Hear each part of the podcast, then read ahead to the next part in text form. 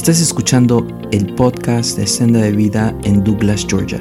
Deseamos que este mensaje edifique y bendiga tu vida. Amén. Qué gozo poder estar con ustedes una vez más. Anoche estuvimos aquí gozándonos en la presencia del Señor. Felicito a la iglesia en estos 24 años de victoria, en todo lo que el Señor le ha permitido alcanzar. Amén. Gracias a los pastores por eh, permitirnos estar aquí y celebrar juntamente con ustedes lo que el Señor viene haciendo y las cosas que Él va a continuar a hacer en los años que vienen. ¿Cuántos saben que hay cosas mayores para esta casa? Vamos, dije, ¿cuántos creen que hay cosas mayores para esta casa y para tu vida? Porque tú también eres parte de esta casa. Aleluya. Qué bueno poder estar en presencia del Señor reciban saludo de mi familia desde Orlando, Florida. Y pues yo quiero rápidamente entrar en la palabra del Señor. Eh, yo voy a pedir si son tan amables que se pongan sobre sus pies. Vayan conmigo al libro de Segunda de Reyes, capítulo 4. Segunda de Reyes, capítulo 4. Y vamos a considerar los versículos 30 al 37. Segunda de Reyes, capítulo 4, versículo 30 al 37. Aleluya. Dios bendiga a los pastores, ministros y líderes que se encuentran con nosotros en esta mañana, en este lugar. Amén. Segunda de Reyes capítulo 4, versículo 30 en adelante. Cuando lo tenga, diga un fuerte amén. Amén. Dice la palabra del Señor. Y dijo la madre del niño, vive Jehová y vive tu alma, que no te dejaré. Él entonces se levantó y la siguió. Y Jesse había ido delante de ellos y había puesto el báculo sobre el rostro del niño, pero no tenía voz ni sentido. Y así se había vuelto para encontrar a Eliseo y se lo declaró diciendo, el niño no despierta. Y venido Eliseo a la casa, he aquí que el niño estaba muerto, tendido sobre su cama. Entrando él entonces, cerró la puerta tras ambos y oró a Jehová. Después subió y se tendió sobre el niño, poniendo su boca sobre la boca de él y sus ojos sobre sus ojos y sus manos sobre las manos suyas. Y así se tendió sobre el niño y el cuerpo del niño entró en calor. Volviéndose luego se paseó por la casa a una y a otra parte y después subió y se tendió sobre él nuevamente y el niño estornudó siete veces y abrió sus ojos. Entonces llamó él a Giesi y le dijo, llama a esta tsunamita. Y él la llamó. Y entrando ella, él le dijo, toma tu hijo. Y así que ella entró, se echó a sus pies, se inclinó a tierra y después tomó a su hijo y salió. Ponga su Biblia en su asiento, levante su mano a Dios. Padre, te damos gracias Gracias por tu presencia. Gracias por la atmósfera en este lugar. Gracias Señor porque hoy celebramos 24 años de victoria sobre esta casa. Te pedimos en esta mañana que tú nos hable, tú nos use, que tú abras nuestro corazón para poder recibir y percibir lo que tú quieres hablar a nuestra vida. Si tú lo crees, den un fuerte aplauso, Señor, y diga amén en este lugar. Puede tomar su asiento en la presencia del Señor. Quiero hablar en esta mañana bajo el tema, tendrás que enfrentarlo. Mira al que está a tu lado y dile, tendrás que enfrentarlo. Aleluya, pero díselo como que usted desayunó esta mañana. Dile, tendrás que enfrentarlo. Amados, hay momentos en la vida cuando a veces preferimos correr de un problema en lugar de enfrentarlo. Debes entender que el enfrentar un problema significa tomar responsabilidad sin temor a la confrontación. Lamentablemente algunos creen que ignorando el problema hará que el problema se desaparezca. Pero en realidad no confrontando un asunto a lo largo simplemente hará el problema peor. Porque los problemas no se desaparecen solos si no los confrontamos, quizás se escondan por un tiempo, pero tarde o temprano volverán a aparecer de nuevo.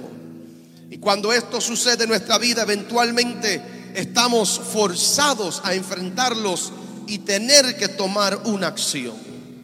Sea que lo confrontemos o simplemente aceptemos el reto, no es tanto lo importante, lo que importa es el reconocer que las cosas no cambiarán hasta que conscientemente tomemos una decisión para enfrentarlo. Alguien dice amén en este lugar. Fue Martin Luther King que dijo lo siguiente, la última medida de un hombre no es donde se encuentra en momentos de comodidad o conveniencia, pero sino cuál es su posición en tiempos de desafío y controversia. En otras palabras, lo que define quién tú eres en verdad es cómo te comportas en momentos de desafío y en momentos de controversia. Cómo te conduces cuando hablan de ti. Cómo actúas cuando difaman tu carácter. ¿Actúas en forma de venganza y hablas de ellos también? ¿O has llegado a la revelación de entender que los enemigos que hablan de ti son simplemente empleados sin sueldo? Que Dios está usando para promover tu ministerio en presencia de tus angustiadores. Alguien dice amén en este lugar. Porque lo que va a determinar quién tú eres de verdad y revelar de qué tú eres hecho no es dónde te encuentras en momentos de comodidad o conveniencia, sino cuál es tu posición en tiempos de desafío y en tiempos de controversia. Por tanto, es como tú enfrentas y tratas con una situación que defines quién tú eres en verdad. Porque esto es lo que debes entender, iglesia. Y es que nunca eres conocido por lo que toleras, pero siempre serás conocido por lo que enfrentas y confrontas. Aleluya. Por eso quise tocar la porción bíblica que leímos hoy. Porque en esta porción bíblica leímos y nos narra la historia de un profeta que tenía que al final de la historia enfrentar lo que un día él mismo había profetizado. Eliseo dice la palabra pasaba a menudo por la casa de esta mujer sunamita y ella decide honrar al hombre de Dios y decide prepararle un cuarto en su casa. Esta mujer siembra en lo profético y la Biblia dice que ella cosecha un hijo en su vientre. Ahora como profeta he podido entender que la mejor forma para uno espiritualmente embarazarse es aprendiendo a sembrar en lo profético. La Biblia dice que ella lo alimentaba cada vez que él pasaba por su casa. Pero luego ella hace un cambio y ella decide hacer un cuarto para que el profeta deje de visitar y comience a habitar en la casa. Y yo vengo a hablarle a alguien en este día que va a tomar la decisión de visitación a habitación. Aleluya. ¿Dónde está la iglesia en esta mañana que ha decidido? Yo no solamente quiero visitación de Dios, yo quiero habitación de Dios. Yo no solamente quiero un toque de Dios, yo quiero que Dios camine conmigo. Yo vine a hablarle a una iglesia que va a transicionar de visitación a habitación, donde Dios caminará contigo, donde Dios hablará contigo continuamente, donde ya una visitación no te satisface, donde tú quieres una habitación con Dios continuamente. Lamentablemente hay personas que se han acostumbrado a entretener lo profético, pero no habitar con lo profético. Son personas que yo conozco, son personas que simplemente le gustan recibir una palabra los domingos, pero todavía no están dispuestos a comprometerse con la iglesia. No esta iglesia, eso sucede en Holanda solamente, aleluya. Algunos solo quieren que Dios visite su situación y su problema, pero no quieren que Dios se meta en sus asuntos privados. Oh, aleluya. Algunos solo quieren visitar a Dios, pero no quiere que Dios habite con ellos. Esta mujer, escucha mi iglesia, esta mujer estaba estéril, esta mujer estaba vacía por dentro, porque nunca había aprendido a habitar con lo profético, simplemente lo entretenía de vez en cuando. Pero si hoy tú logras captar lo que Dios te está hablando, aleluya, y decides transicionar de visitación a habitación, todo lo vacío en ti va a tener que llenar todo lo que estaba estéril va a comenzar a producir. Alguien grita en este lugar y diga, yo quiero habitación, yo quiero habitación. Había un niño, había un sueño, había una visión que Dios quería darle a esta mujer, pero nada sucedió hasta que ella no transicionó de visitación a habitación. Mientras el profeta visitaba, ella seguía vacía. Mientras el profeta visitaba, ella seguía sin niño. Mientras el profeta visitaba, ella seguía sin promesa. Pero en el momento que ella decidió hacer una habitación para lo profético, todo lo que no producía por años comenzó a producir en un instante. Ella nunca hubiera recibido lo que ella necesitaba si no hubiera decidido comprometerse con lo profético en su vida. Y mientras simplemente te conformes o no conformemos con visitación, nuestro vientre espiritual se mantendrá vacío. Pero en el momento que decidamos comprometernos, algo será concebido en nuestro espíritu. Cuando decidimos honrar lo profético, todo lo que no producía va a comenzar a producir.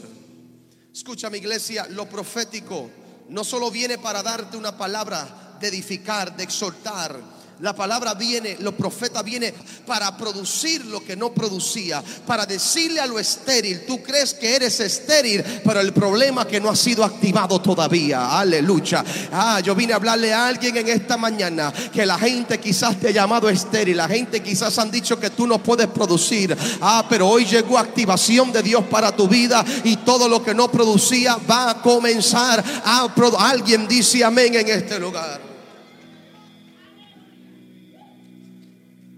Lo profético viene a darle vida al vientre y confirmar que el problema no es la semilla, que el problema es el vientre. El profeta suelta la palabra y causa que la misma semilla del esposo de esta mujer, que no la podía embarazar en ocasiones anteriores, comience a germinar en ella una criatura que termina la esterilidad en su vida. Y yo estoy declarando sobre ti iglesia y estoy declarando sobre tu casa que todo lo estéril que no producía por años, va a comenzar a producir. Oh, no me está escuchando iglesia. Todo lo que no producía por años en tu vida y en esta ciudad, hoy comienza a producir porque hoy transicionamos de visitación a habitación. Hoy hay transición profética para tu vida. Hoy hay transición profética para esta casa. Hoy hay transición profética para esta ciudad. Alguien dice amén en este lugar. Aleluya. Veo gente viniendo del norte. Veo gente viniendo del sur. Veo gente viniendo del oeste y del este a esta casa para recibir su milagro. Llegó el tiempo de avivamiento para esta iglesia. Llegó el tiempo de ale, llegó el tiempo de transicionar de visitación a habitación. Alguien dice amén en este lugar. Algo interesante es que la Biblia no menciona el nombre de esta mujer. Eso me deja entender que Dios es capaz de darte una bendición que no tiene nombre. Aleluya. ¿Por qué no tiene nombre? Porque lo tuyo será tan grande que no podrás nombrar lo que Dios va a hacer en tu vida. Aleluya. Lo tuyo va a ser tan milagroso que la gente no podrá nombrar lo que Dios está haciendo contigo. Lo que Dios va a hacer contigo va a ser tan espectacular que nadie podrá nombrar lo que Dios está haciendo. Comprarás casa sin crédito. Aleluya. Recibirás el milagro aunque los médicos dicen que no puede suceder. Te entregarán finanzas aunque tú creías que no podía tenerlo. Alguien dice amén en este lugar. Vengo a declarar sobre tu vida que llegó el tiempo de bendiciones sin nombre. Hay bendiciones que no tienen nombre porque Dios no quiere que lo definas, sino simplemente que reconozcas que si no hubiera sido por Él, que tú estaba a tu lado, no hubieras recibido lo que Él ha recibido sobre ti o simplemente reconozca que por su gracia eres lo que eres y tienes lo que tienes porque Él te bendijo con bendiciones sin nombre. Oh, yo estoy declarando eso sobre tu vida y sobre mi vida, que lo que Dios va a hacer va a ser tan poderoso que la gente se va a quedar confundido y dice, pero ¿cómo? ¿Cómo ella compró casa si no tiene crédito? ¿Cómo, cómo le entregaron tierra si yo sé que ella no tiene finanza? ¿Cómo es que ella está guiando el carro y el vehículo nuevo cuando yo sé que no tiene para comprar? Dios va a dar bendiciones sin nombre, sin nombre, sin nombre. No podrás explicarlo, no podrás definirlo, simplemente tendrás que recibir lo que Dios te está entregando. Ahora escucha mi iglesia. La Biblia no revela el nombre de esta mujer, pero sí menciona en detalles qué fue lo que ella le entregó al profeta para que él transicionara de visitación a habitación. La Biblia dice que ella le preparó cuatro cosas. Diga conmigo cuatro cosas. Dice la palabra que le preparó cama, le preparó mesa, le preparó silla y le preparó candelero. Cada una de estas cosas representa el proceso de cómo Dios va a comenzar a producir el milagro en tu vida. Lo primero que le preparó fue cama. Diga conmigo cama. Cama es importante porque cama representa el lugar de sueños. Porque Dios primero te da un sueño, porque los sueños son la forma que Dios nos revela su propósito aquí en la tierra. Ella le puso cama porque la cama iba a ser el lugar donde él iba a soñar. La cama iba a ser el lugar donde los sueños iban a ser producidos. Los sueños son el lenguaje del cielo. Por eso que para Jacob reconocer que donde él estaba era casa de Dios y puerta del cielo, Dios tuvo que darle un sueño donde veía ángeles que subían y bajaban por una escalera. Por eso es que Labán tuvo un sueño donde Dios le decía, cuidado como tratas a Jacob, porque a través de un sueño Dios quería enseñarle a Labán cómo cuidar a los ungidos de Jehová. Por eso es que cuando Dios quería sacar a José de la prisión, le dio a Faraón un sueño y el sueño le reveló cómo podía sobrevivir en siete años de crisis. Aleluya. Por eso es que cuando Dios quería revelarse a Salomón, le dio a Salomón un sueño y en el sueño yo, Dios le dijo, pídeme lo que quieras que yo te dé. Aleluya. Ah, para cuando Gedeón iba a tener una victoria sobre sus enemigos, Gedeón tuvo un sueño y que confirmó la victoria que él tenía tendría sobre todos sus enemigos. Por eso José, el padre de Jesús, tuvo un sueño y en ese sueño Dios preservó la vida del niño Jesús. En un sueño dado Cornelio, Dios se le revela a un gentil y todos su casa son llenos del Espíritu Santo. Pedro tuvo un sueño donde Dios le decía, mata y come y no llames maldito lo que yo he santificado. Por un sueño Pablo profetiza que nadie en la barca había de perder su vida. Vengo a decirte en este día que Dios es el Dios de sueño y no importa cuánto tiempo ha pasado, no importa cuántos años han pasado, vengo a profetizar que el sueño está vivo todavía. Aleluya. El sueño está vivo. Quizás te encuentres como Jacob pensando que el soñador murió, pero vengo a decirte que el sueño vuelve a la casa. El soñador vuelve a la casa. Todo lo que parecía que estaba perdido vuelve a tu casa. Los sueños son el mapa de Dios para llevarte a tu destino. En el momento que dejes de soñar, es el momento que dejas de crecer. Por eso es que lo único que mantuvo a José vivo en el pozo, vivo en la casa de Potifar, vivo en la prisión, fue el sueño que Dios le había entregado. Los sueños de Dios te sostendrán en tu prueba hasta que llegues a tu palacio. Los sueños son simplemente usados por Dios para prepararte para que un día reines en un lugar más alto. Los sueños te preparan para tu futuro. Y cuando esta mujer le da una cama al profeta, lo que le estaba dando era un lugar donde él podía dar a luz sus sueños. Lo segundo que le dio fue un, diga conmigo, mesa. La mesa es importante porque la mesa representa el lugar donde se alimenta.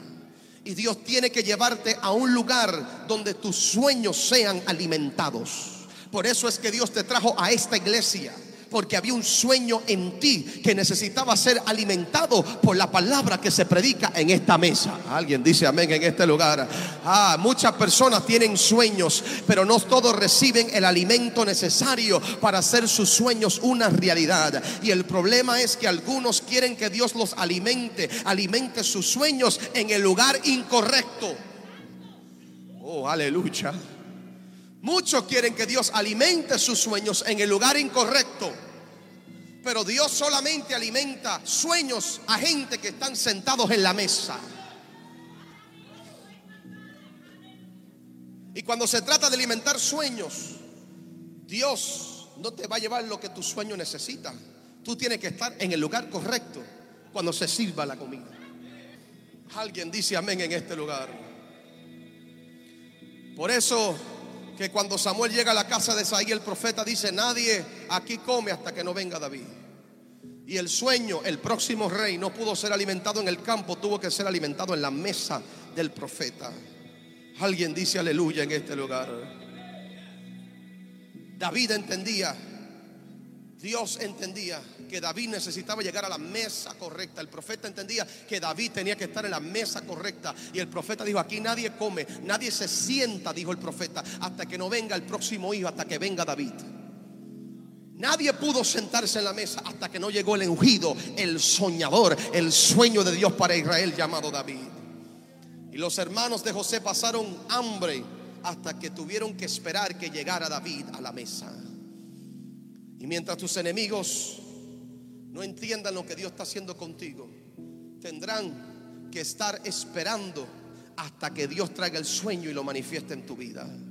Cuando la tsunamita le preparó la mesa, le estaba preparando un lugar donde sus sueños serían alimentados. Lo tercero que le dio fue una silla, diga conmigo silla. Silla representa descanso para tus pies. Cada vez que uno se cansa de estar de pies, lo primero que uno busca es una silla. Y yo estoy declarando sobre tu vida que tú has entrado en una temporada donde Dios no necesita que ya estés de pies. Es tiempo que aprendas a sentarte cuando tú sabes quién tú eres, cuando tú sabes que tú eres hijo de un rey, cuando tú sabes que tú eres real sacerdocio, tú no gastas tiempo argumentando con personas que no están tu nivel. Tú simplemente te sientas a la diestra del Pa y comienzas a reinar juntamente con Cristo en lugares celestiales. Y cuando tú te sientas, tú estás diciendo, Señor, yo confío en ti. Señor, yo confío que tuya es la venganza. Yo me voy a sentar hasta que tú pongas a mis enemigos por estrado de mis pies. Un estrado es algo que tú usas para alcanzar lo que no podías alcanzar antes. Y hoy yo te estoy declarando, Dios dice, si tú te sientas, si tú comienzas a reinar desde la posición que te di en Cristo, al fin de todo te subo a un nivel más alto. Y todo aquel que se levantó contra ti será la persona que yo use como un escalón para entregarte cosas que jamás podías recibir antes. Alguien tiene que sentarse y reinar de la posición que Dios le ha entregado. Siéntate en la silla. Si te levantas de la silla, pierdes tu gobierno. Un rey gobierna desde la silla. Un rey tiene autoridad desde el trono. Y cuando tú eres real sacerdocio, Dios te está diciendo, tú eres realeza. Donde quiera que tú te sientas, esa silla se convierte en tu trono. Alguien dice amén en este lugar. La silla representaba el lugar de reinar. La silla representaba el gobierno. La silla representaba autoridad. Le puso ella cama para producir sueños. Le puso mesa para alimentar los sueños. Y le puso una silla para poder reinar desde la posición y ver el sueño realizado en su vida. Lo cuarto que le puso fue candelero. Candelero representa luz y revelación. Ella le dio un candelero para que el profeta no presara en la oscuridad del aposento. Vengo a decirte, prepárate iglesia. Prepárate porque este año es donde tú vas a dar a luz. Aleluya. Y Dios va a remover todo obstáculo y tropiezo que no te deja alcanzar el destino todo lo que parece que no se veía, Dios dice, voy a revelar mi luz, voy a iluminar mi luz, voy a prender el candelero para que tú veas el camino que no veías antes. Alguien dice amén en este lugar. Esta es la temporada donde caminarás libre de tropiezos. Oh, aleluya. Lo que antes te limitaba, ahora no te va a limitar. Lo que antes te estancaba, ya no te va a estancar. Porque Dios va a prender el candelero. Dios te va a dar revelación. Dios te va a dar luz. Dios te va a mostrar cómo alcanzar más con menos. Dios te va a enseñar cómo caminar en el camino del destino profético que Él ha preparado para ti. Dile al que está a tu lado, dile, prende el candelero, prende el candelero, vamos, vamos, prende el candelero. Saca la luz de la revelación de la palabra. Ah, saca la luz de lo que Dios te ha mostrado. aleluya, tenemos una palabra profética, dice la palabra, como una antorcha que alumbra en la oscuridad. Ah, enciende esa palabra profética en tu vida. Enciende esa antorcha para que no tropieces en el aposento, en el lugar alto donde Dios te va a poner. Oh, aleluya. Le puso el candelero para que el profeta no tropezara. Luego a revelarte algo, iglesia. Lo profético puede causar que gente tropiece. ¿Por qué? Porque una palabra dada antes de tiempo puede causar más daño que bien. ¿No me crees? Eso le pasó a José. José reveló su sueño antes de tiempo. Y por revelar su sueño antes de tiempo terminó en el pozo y terminó en la prisión. Terminó en la casa de Potifar donde mintieron sobre él. Aleluya. Le dio un candelero para que él supiera cuándo hablar y cuándo no hablar. Le dio cama, le dio mesa, le dio silla, le dio candelero. Preparó todas estas cosas para que el hombre de Dios estuviera cómodo y transicionara de visitación a habitación. Ahora, algo sucede, iglesia. Y es que cuando el profeta ve que esta mujer le da todas estas cosas, él se siente obligado a tener que devolverle algo a esta mujer. Y él nota que la mujer no tiene hijo. Y le dice a la mujer, y profetiza sobre ella y le dice, para este tiempo, el año que viene, abrazarás un hijo. ¿Y sabe lo que ella dice?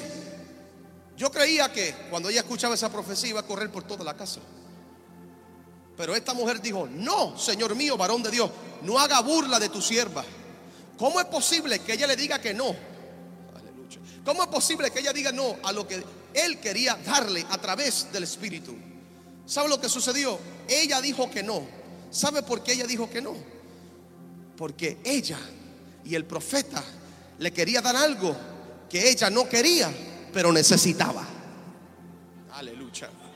Y hay cosas en tu vida que Dios te lo dio, no porque lo pediste, sino porque Él sabía que tú lo necesitabas. El profeta dice que había de concebir un hijo en su vientre. El profeta profetiza al niño, el niño crece. Ahora mira lo que sucede. Quiero bajar aquí un poco porque quiero explicar esto. Mira lo que sucede, iglesia.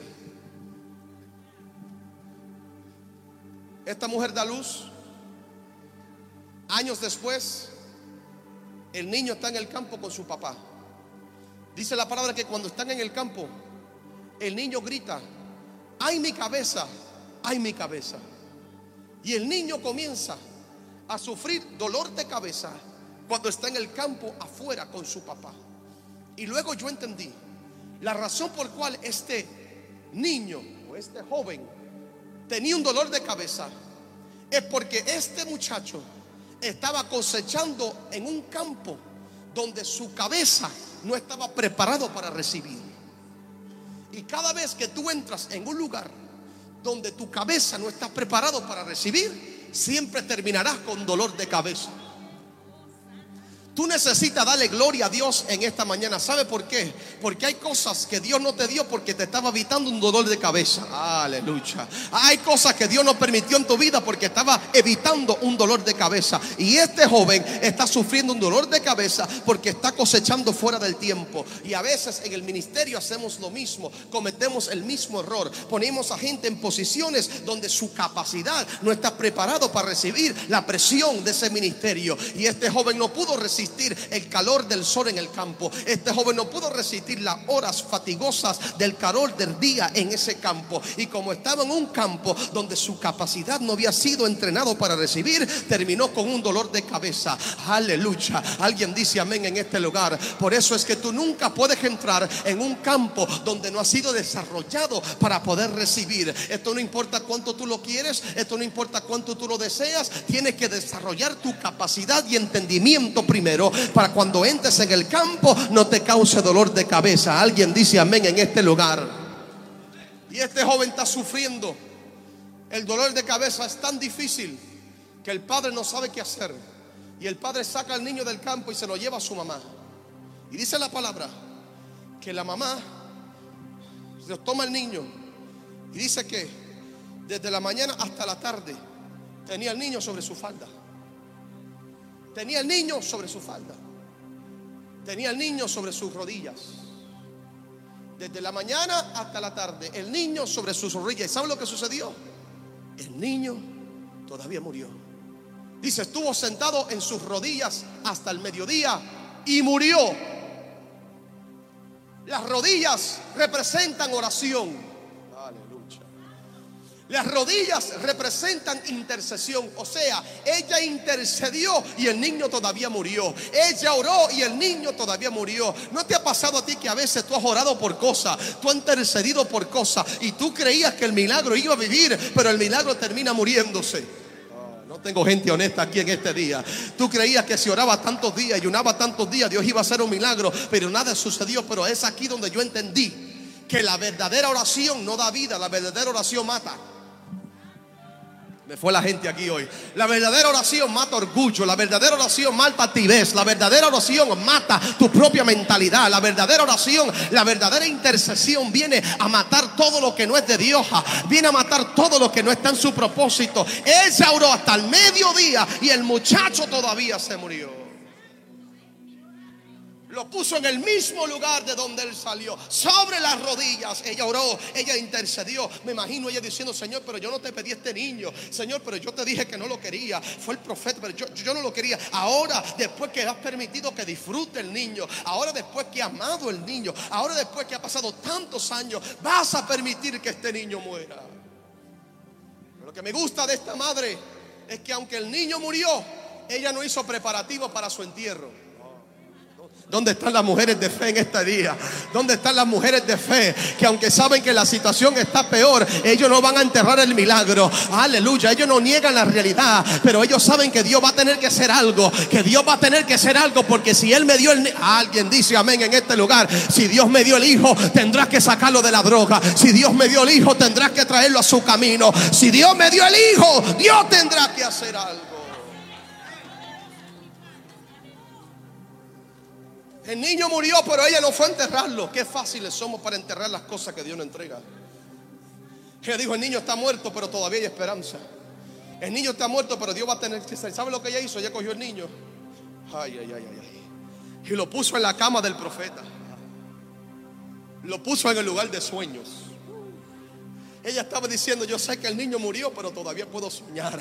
Yo sé que perdí el matrimonio, pero todavía puedo soñar. Yo sé que perdí la casa, pero todavía puedo soñar. ¿Dónde está la gente soñadora en esta mañana? Que han perdido cosas, pero no han dejado de soñar. Que han perdido cosas, pero siguen creyendo para cosas mayores. Ella sembró el niño en el lugar de sueños. Pero no se quedó ahí porque las mujeres son bravas. Y ella dijo, yo voy a ir a este profeta. El que yo le dije años atrás que no quería el niño. En otras palabras, por culpa de este profeta yo estoy en esto. Y dejó el niño ahí y se fue en camino. El esposo le preguntó, ¿para dónde va? Le dijo, todo está bien. ¿Cómo es posible que ella, el niño está muerto en la cama y ella está declarando, todo está bien? Yo me preguntaba, ¿será que estaba mintiendo esta mujer? ¿Será que no estaba diciendo la verdad? Pero luego no era que estaba mintiendo. Ella que ella rehusó declarar la realidad y decidió profetizar en lo que Dios iba a hacer. Aleluya. Ella estaba diciendo todo está bien, no por lo que estoy pasando ahora, sino por lo que va a suceder en el futuro. Yo sé que no importa lo que ha muerto, al final todo estará bien, porque todas las cosas están obrando para mi bien. Todo está, es más, dile al que está lado, todo está bien, todo está bien. Yo sé que te duele, pero todo está bien. Yo sé que murió, pero todo está bien. Yo sé que perdiste algo, pero todo todo está bien. Ella estaba profetizando cambios en su vida. Todo está alguien.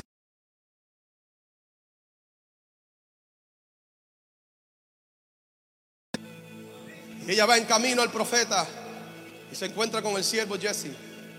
Jesse quiere detenerla. Y el profeta dice, déjala, escúchame, porque Dios no me ha revelado su angustia. Porque los profetas no son adivinos. Solo podemos hablar lo que Dios nos revela. Dios no le había revelado cuál era su angustia. Al fin la dejan pasar. Y la mujer le dice, yo te si fuera puertorriqueño, yo te dije a ti que yo no quería ese niño. Y ahora el niño murió. Ahora tú vas a, tú vas a tener que hacer a ver lo que tú haces. Ella dijo, yo te dije que no, te burles de mí. Yo no te pedí un hijo, mi Señor. Ahora el niño está muerto. ¿Qué tú vas a hacer?